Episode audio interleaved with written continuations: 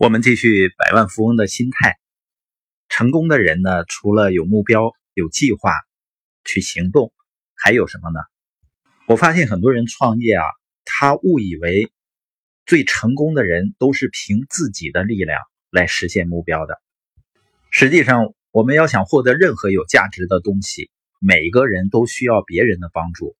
一个人得到的帮助越多，成就的级别就越高，速度也越快。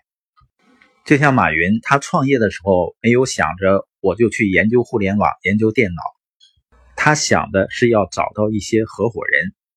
如果你自己创业，或者是你选择一家公司合作，只需要你或者几个人就能做这样的事情，那这个事情呢，注定是做不大的。我们需要找到更多的志同道合的人，当然前提是呢，你的产品和你的奖励计划。对于这些人来讲是非常有价值的。你不是试图把很多的产品去囤给别人。如果我们做的事情是伤害别人的事情，那注定是做不长久的。加尔布瑞斯建立了非常成功的生意。他跟记者说呢：“如果你不爱他人，即使你拥有世界上所有大学的学历，你也永远不会真正的成功。”那我们可以让家人融入财务自由的追求中。秘诀是什么呢？其中之一就是跟家人分享你的梦想。有的时候这很难启齿，尤其我们还没有向家人证明我们的成功时，也许最亲近的人他不一定相信。但是当你不断的重复你的目标和你达成目标以后能为家人做的事情的时候，重复是最有力量的。我就是这样做的。每天我和家人一起出去。运动的时候，我都会聊到，当我们某个目标达成以后，我们会做一些什么样的事情，会给到我们什么样的奖励。这种感觉很美好，因为你在为家人的目标和梦想去努力。另外呢，你也可以听一听家人的建议，提高他们的参与感。做到这一点呢，并不容易，尤其对于很多男士来讲，容易自以为是。但是，当我们能够敞开心扉，去听取建议，就会营造一个真诚合作、积极参与这样的氛围。你想想，如果你的孩子经常听到的是你关于你的目标、你们家庭的梦想，是关于一年、两年、三年、五年以后你们将会走向哪里？你觉得他长大以后会不会成为一个设定目标的人呢？你对你所做事情的热爱和承诺会不会影响？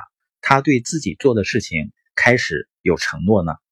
当家庭成员，包括孩子，被视为一个可依靠的成熟的人，那能不能帮助家人更好的培养自我价值和独立性呢？我们和家人一起追求财务自由的过程中，另外一个收获就是，你能够真正的身心放松。家庭永远是一处最温暖的港湾，在那里呢，能让我们放松休息。有安详的家庭氛围，尤其家人有共同的目标，彼此很容易了解对方的想法，并且尊重对方的不同之处。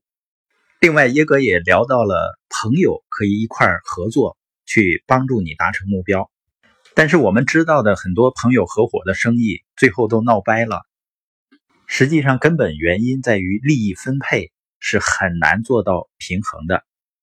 如果大家在利益面前不能让步的话，就会引起很大的纷争。但是我们可以进入一个现成的、被时间实践证明的公平的奖励系统里。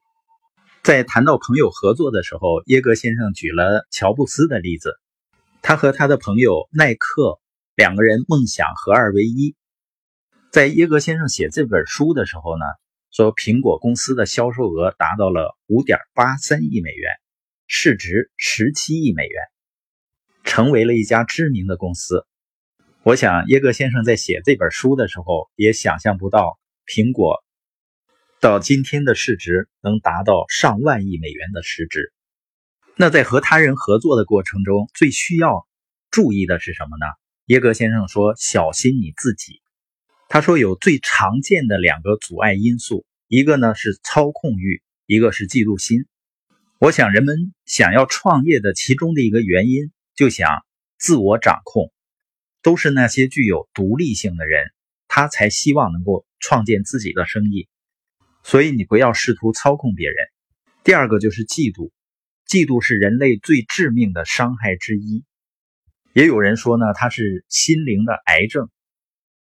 我们真正要明白的就是，别人的成就不会使自己有所亏损。在我的经验中呢，恰恰是那些取得成功的人，哪怕跟我没有关系，他们给了我继续前行的勇气和力量。所以我深知道一点。我们周围所有的人的成功，对我们只是有益无害的。我们回顾一下今天的主要内容。我们要想实现更大的目标，一定需要更多的人一起来合作。要取得家人的支持，不要轻视家庭成员的能力。另外呢，把朋友和你的熟人也包容在你的计划中，别让嫉妒或控制欲赶走那些可能帮助你的人。